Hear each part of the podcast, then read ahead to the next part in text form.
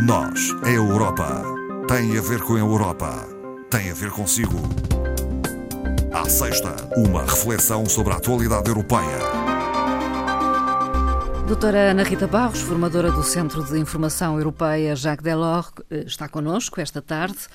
Uh, Saúdo-a, muito boa tarde. Muito boa tarde, Ana Marta. Uh, doutora Ana Rita Barros, uma primeira referência uh, ao anunciado, já na passada semana, por nós, de que o plano de recuperação e resiliência de Portugal tinha uma avaliação positiva, foi aprovado e a Comissão Europeia anunciou, não é?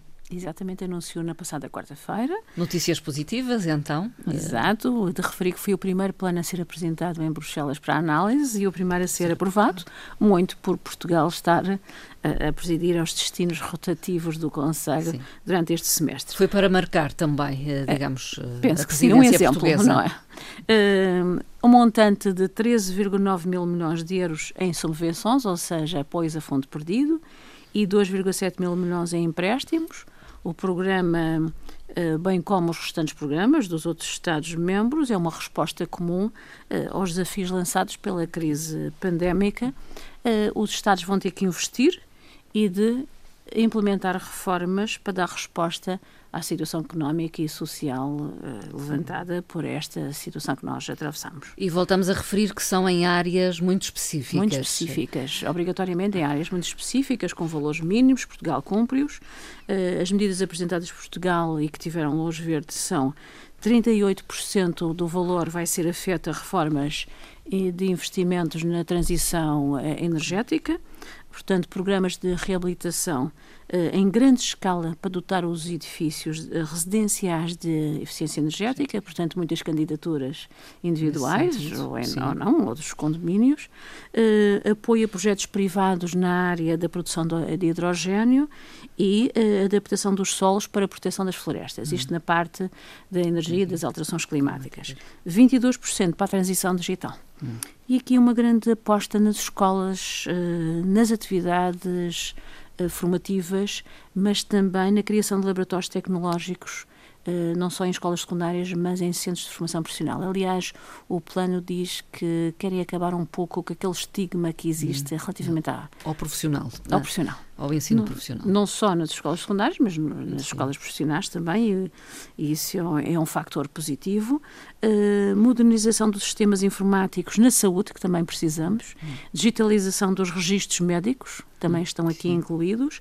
Apoio às pequenas e médias empresas na parte digital eh, na formação, na aquisição de, eh, de competências e de qualificações pelos trabalhadores das próprias empresas. Hum.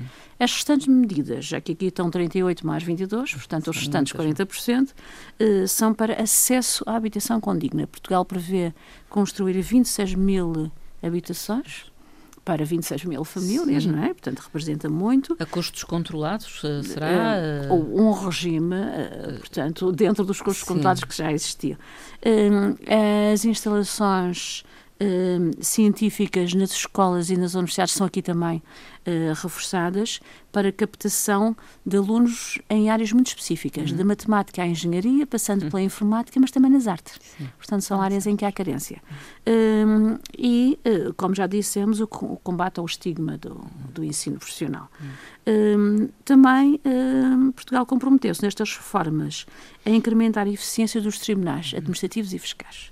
Numas áreas que todos nós concordamos, Sim, certamente, claro. que é o caso das insolvências e da recuperação de créditos hum. que as empresas muito reclamam, que são normalmente uh, difíceis e morosos, principalmente hum. morosos. Uh, também uh, uma, um montante significativo dotado para a capitalização do Banco Português de Fomento. Este banco vai depois fazer empréstimos a empresas, empresas viáveis, diz o plano, claro, para fomentar a economia. Portanto, são estas as principais linhas. Uh, depois desta hum, luz verde de, da Comissão, o hum. Conselho uh, tem que confirmar. Uh, temos Conselho na próxima semana. Portanto, há um caminho ainda a percorrer. Mas terá que ser rápido, hum. uh, porque já está anunciado que por exemplo, no caso português, irá receber um pré-financiamento de à volta de 2,2 mil milhões, ou seja, 13%, já no final de julho, no máximo o princípio de agosto, Sim. chamado pré-financiamento, mas depois uh, ainda existem montantes uh, que serão desembolsados até ao final do ano. Hum. Conjuntamente com Portugal também foi anunciado, e nós vimos isso, uh, a aprovação positiva claro. da Espanha, com hum. um montante cerca de 4, pouco vezes o, o, nosso, mas claro, sim. nós sabemos que sim, tem a ver o com a população. O país é maior, a população. Sim, exatamente. Aliás, são os dos planos mais elevados, também. é a Espanha e a Itália. A Itália até mais elevado que, eh, que a Espanha. Foram também uh, aprovados positivamente o plano da Grécia, da Dinamarca e do Luxemburgo, uhum. são os primeiros. Sim, Depois seguem-se os outros. Doutora Ana Rita Barros, como é que se financia a União Europeia para garantir estes recursos necessários ao plano de recuperação e resiliência? Uh, através de empréstimos obrigacionistas. Uh, foi lançado a primeira empréstimo agora há 10 anos, portanto vence em 4 de julho de 2031. Uh, foi lançado e aquilo que é o maior montante e a maior uh, uh, emissão obrigacionista da Europa. De sempre? De sempre. E, e, principalmente numa vez única, 20 Sim. mil milhões de, de, euros, para fazer face a este pré-financiamento que falámos há bocado. Portanto, recorre também aos mercados. É recorre isso. aos mercados mesmo, não é também, é aos é mercados. É, o lançamento deste empréstimo despertou muito interesse. Sim foi a procura foi sete vezes maior do que a oferta. Portanto, quem está interessado já se pode posicionar para as tranches seguintes, não é? um, talvez seja interessante referir que os principais investidores não foram da União Europeia. Hum, foram, foram de fora. fora. E os britânicos. Sim, de fora. De fora? Atual, Sim, atualmente, momento, de fora. atualmente de fora. Um, sobre uh, um, o tipo de entidades que hum. recorreram uh, a esta procura pelos empréstimos foram os fundos financeiros internacionais, claro, uh, uh, os tesouros dos bancos e os próprios bancos centrais. Hum. portanto, Espera-se que a União Europeia precise de financiamento nestes moldes, porque isto é um financiamento obrigacionista com a garantia dos Estados, dos 27 Estados, precise ainda de mais, hum. portanto, a estimativa é de 80 mil milhões até ao final do ano, portanto, quem estiver interessado, as entidades, Sim.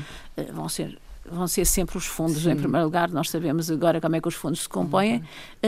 Uh, portanto, até ao final de 2021 ainda tem grandes oportunidades de aceder, porque a taxa de juro é é atrativa, é, interessante. É interessante. Uh, portanto, a procura superou uh, largamente, largamente a oferta. A oferta. Também é uma questão de garantia, porque Sim. uma instituição como, como a União Europeia dá garantias, é, dá garantias cumprirá, digamos, de reembolsará. De reembolso. Vamos voltar a falar do certificado digital Covid-19.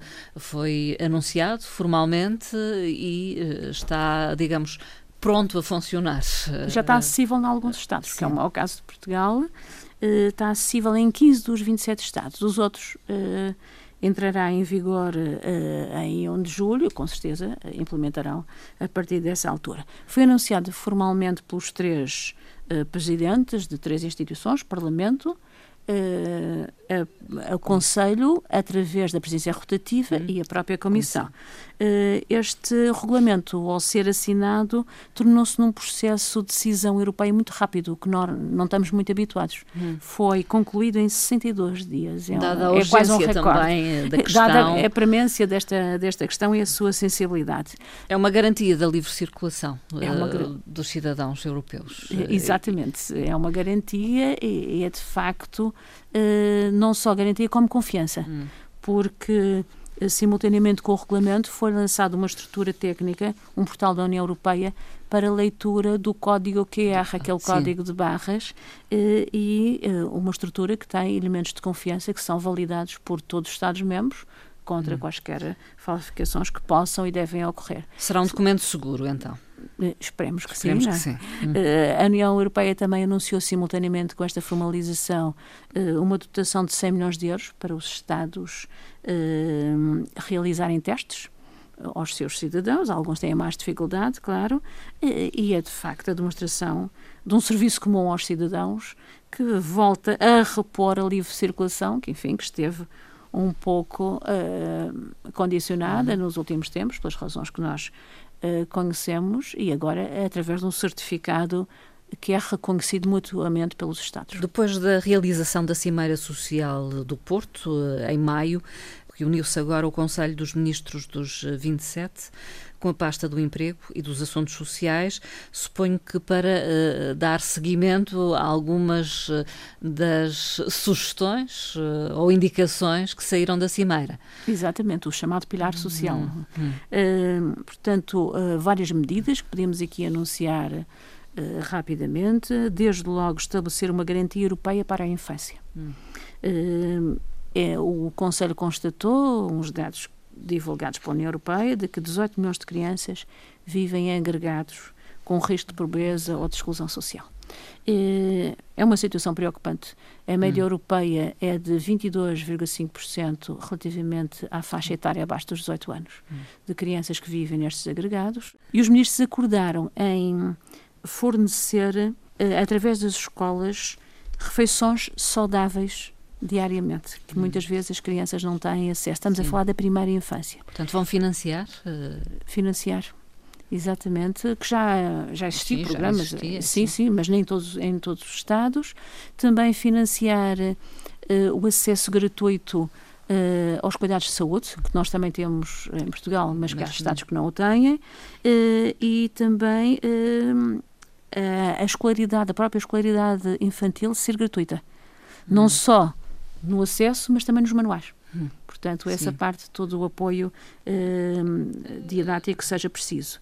Uh, portanto, os Estados uh, comprometeram-se a cumprir estas metas até 2030, vamos lá ver, e para isso cada Estado vai nomear nos próximos nove meses um coordenador nacional por Estado para hum. garantir uh, este apoio à infância. Hum. Depois uh, também se olha para o teletrabalho. Teletrabalho. Uh, algumas reivindicações que penso que todos nós já, Sim. já conhecemos. Não é? O teletrabalho, segundo as últimas estatísticas, em julho de 2020, é 34%. Uhum. comparado com 5,5% no mesmo mês de 2019. Portanto, Natural, cresceu com a pandemia. Claro, é? nós sabemos. Uh, o Conselho recomenda as alterações das políticas laborais, que as políticas são de cada um dos Estados, para regulamentar este tipo de atividade, um, relativamente aos riscos para a saúde dos trabalhadores em teletrabalho e as, uhum. as suas consequências, um, e principalmente a progressão na carreira, porque ah, está provado que quem não, quem não está ah, presente na empresa, na empresa normalmente esquecido. não sobe, uh, principalmente aos escalões de gestão. Uh, foi notório e, portanto, há aqui recomendações aos Estados-membros.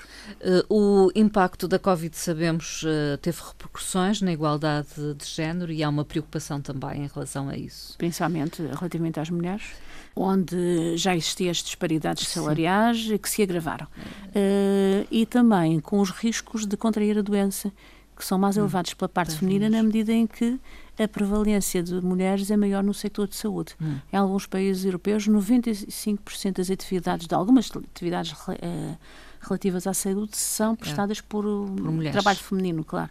E de maneira que esse risco é muito maior. Além disso, uh, aumentou o, o trabalho dos cuidadores não remunerados. Uhum. Portanto, aquelas pessoas não tinham onde pôr Sim. os familiares, não é?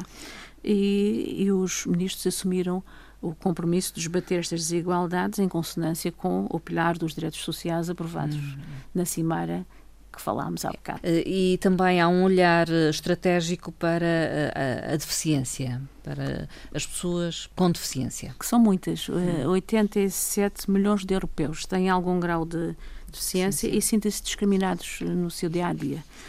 Além disso, uh, metade destes têm algumas dificuldades de, de acessibilidade e, portanto, recomenda-se no plano de recuperação e resiliência dos Estados, que nós há pouco falámos, sejam direcionados os investimentos para dotar de acessibilidade os edifícios, transportes, mas edifícios. também participação cívica política uhum. e social, que muitas vezes... Abrir a participação dessa uh, faixa da população. Mais fácil, porque muitas vezes não é permitido, não é? E também uh, aplicar na Europa e implementar as medidas da Convenção das Nações Unidas sobre os direitos das pessoas com deficiência, que não está integralmente transposta para o direito europeu. A Cimeira União Europeia-Estados Unidos da América aconteceu houve um ambiente mais uh, descontraído, descontraído nesta cimeira do G7 por um lado e mesmo depois neste encontro neste encontro em particular. segunda-feira passada. Portanto uma cooperação bilateral explícita na defesa não só dos aspectos económicos mas também da defesa de valores uh, debruçaram-se sobre as questões uh, tecnológicas de forma a fazer face ao poderio uh, chinês, não é? Veremos uhum. se estes Sim. dois blocos conseguem. E, e uh, chegaram a um acordo de um litígio que já tinha 17 anos. Uh, Airbus versus Boeing.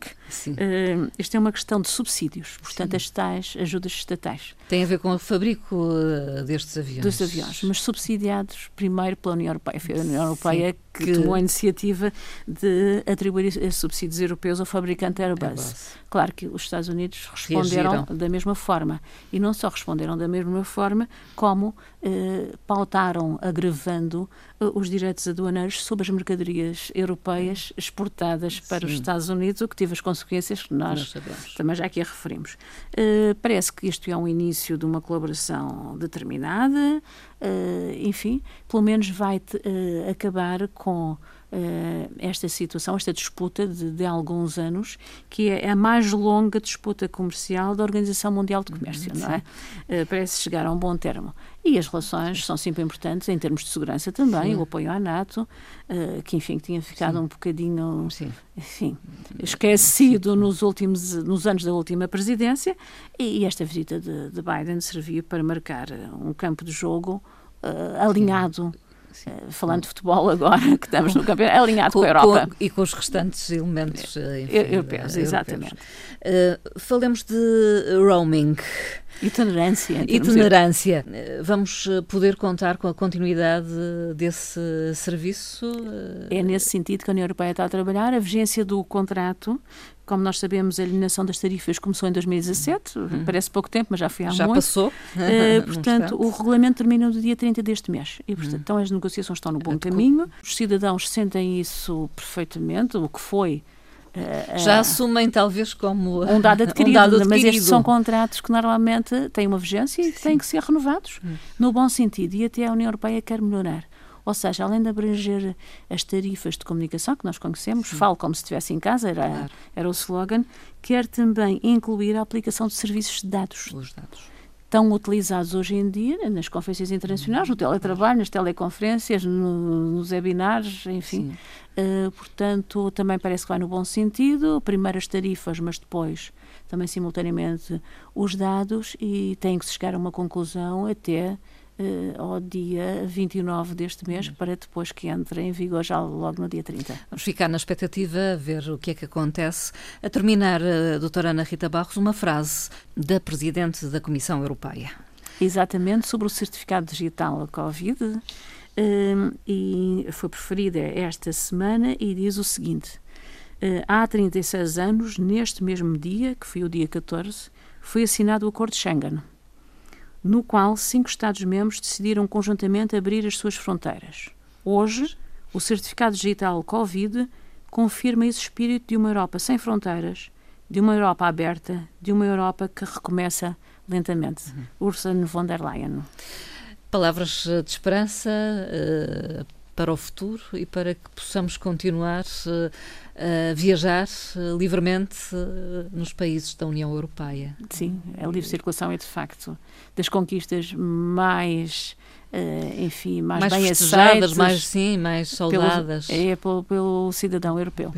Doutora Ana Rita Barros, obrigada e até à próxima conversa. Até à próxima, Ana Marta.